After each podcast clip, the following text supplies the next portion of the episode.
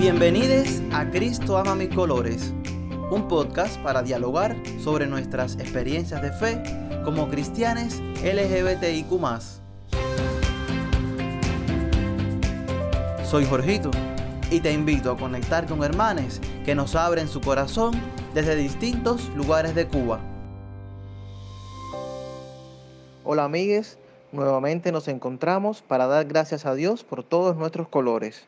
Hoy llegamos hasta Uruguay para conversar con Lidia Rosa Portilla García, una matancera que inició su vida de fe en la iglesia metodista hasta que luego conoce la iglesia de la comunidad metropolitana. Bienvenida Lidia a Cristo ama mis colores. Hola Jorgito, estoy muy agradecida por la invitación a compartir mi historia de fe. Lidia, cuéntanos cómo llegas a la iglesia metodista y qué significó para tu vida conocer a Dios. Llego a la iglesia metodista porque yo estaba en un grupo de teatro, Arenas Libres, que quedaba frente por frente a la iglesia metodista de Matanza que queda en Manzano y Zaragoza. Un día estaba yo ensayando y siento una música, me atrajo esa música tan linda, tan preciosa. Es cuando yo por primera vez asisto a una iglesia, porque nunca había ido nunca a una iglesia. Pero realmente yo sentí como un toque de Dios y empecé a asistir a la iglesia metodista bastante, porque asistía lunes, miércoles, viernes, los domingos, los sábados, porque yo sentí un cambio en mí transformador. Lo estoy hablando desde el fondo de mi corazón. Conocer a Dios para mí fue la cosa más importante de mi vida, algo especial. Me ha dado vida, me ha dado esperanza. Conocer a Dios va más allá de los límites humanos. Y siento que a veces ni las palabras que digo son tan importantes como lo que Dios significa para mí. Uno siente tanto que a veces las palabras no le salen. ¿Y en qué momento descubres que eres lesbiana? Yo realmente descubro que soy lesbiana desde pequeña. Yo siempre desde niña sentía por, por las mujeres. No es que todas las mujeres me gustaban, algunas, pero ya sentía eso desde pequeña. Mi mamá me llevaba a los psicólogos, los psicólogos le decían, no, ella está bien, ella no tiene problemas. Y a medida que fui creciendo, ya me di cuenta de que era, que esa era mi, mi, mi decisión, mi vida, que era lesbiana. Yo no puedo decir que yo me descubrí. Yo no sé lo que es el descubrimiento, yo nací así. ¿Cómo fue la reacción en la iglesia cuando supieron de tu sexualidad?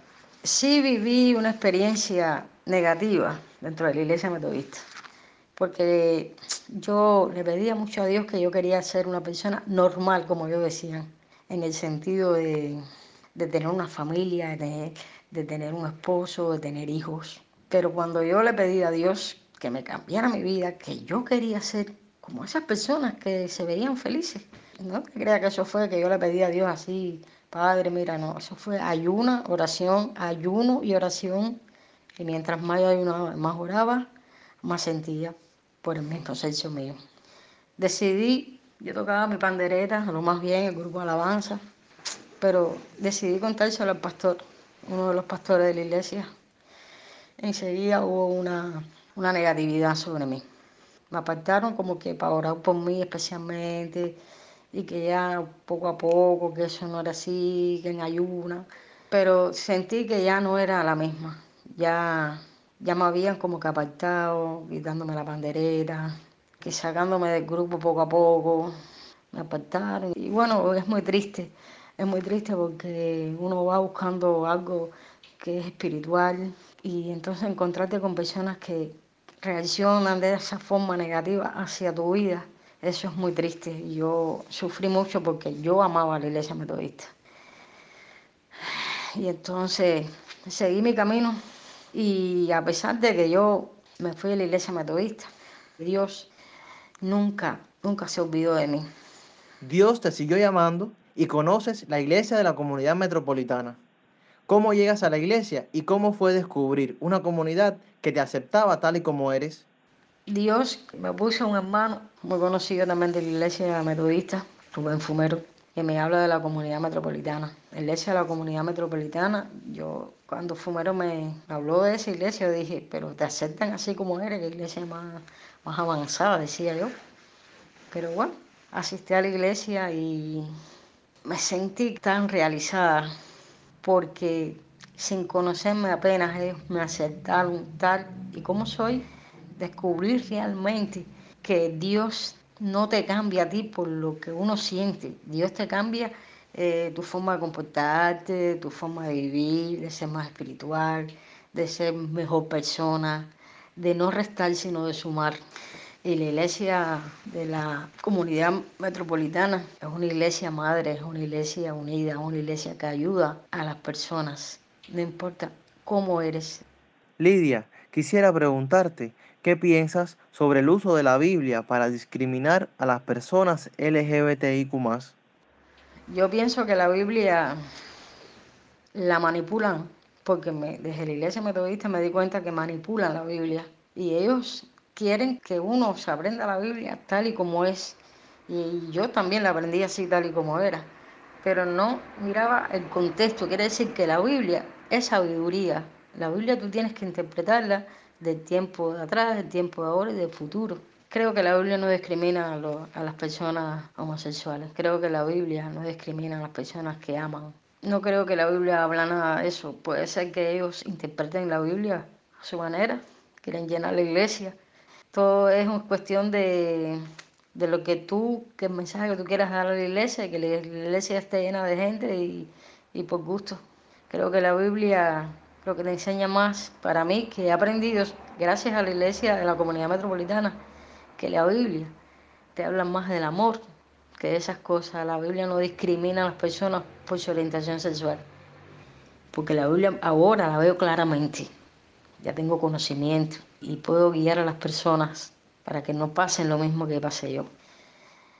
Para terminar, quisiera preguntarte, ¿cómo vives hoy tu relación con Dios? Mi relación con Dios es una relación de hermano, de padre, de madre, de hijo, de tío, de abuelo. Dios es mi familia. Dios le pido, si Él quiere me lo va, si no yo le digo, está bien, ok. Para mí Dios es, el universo, es, es, la energía, es todo. Está también el ser humano. Para mí Dios es, es aquel que te da la mano.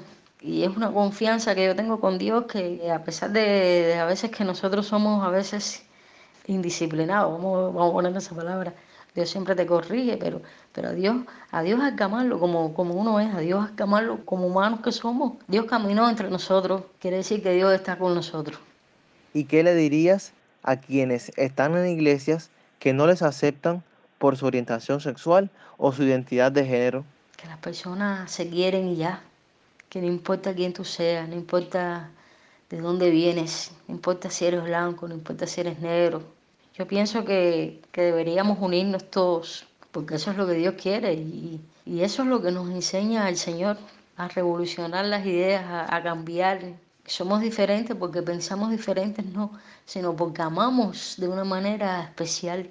Y pienso que las iglesias fundamentalistas tienen un poder sobre las personas y que no deberían ser, porque las personas deberían ser felices, ser libres, amarse unos a otros, como nos enseñó el Señor, ama a tu prójimo como a ti mismo.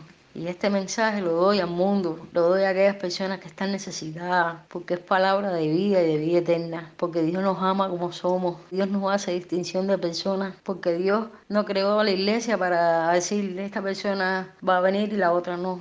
Dios es todo, es todo amor y es toda bondad. Y todo padre y toda madre que quiere para sus hijos lo mejor. Ninguna madre ni un padre rechaza a sus hijos, al contrario. Y bueno, muchas bendiciones y es mi vida y, yo quiero darle gracias a Dios porque soy 100% lesbiana y, y no me voy a arrepentir de lo que soy y voy a seguir luchando por los derechos de cada persona. Así que para adelante, mi pueblo, para adelante. Bendiciones para la iglesia ICM, bendiciones para todas y todos. Los amo mucho desde aquí. Que Dios te llame cada día al servicio, con todas sus complejidades y desafíos. Que en Jesús encuentre fuerzas y alegrías para el abrazo, la esperanza, para compartir la mesa y el camino. Que el Espíritu Santo nos inspire y anime a la solidaridad con el proyecto inclusivo del reino, a la ternura en el trato con cada persona y al cuidado de toda la creación. Amén.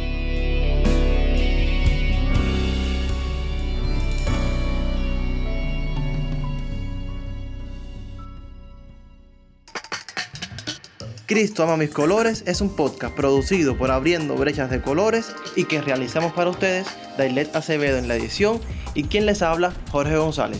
Les esperamos en el próximo episodio.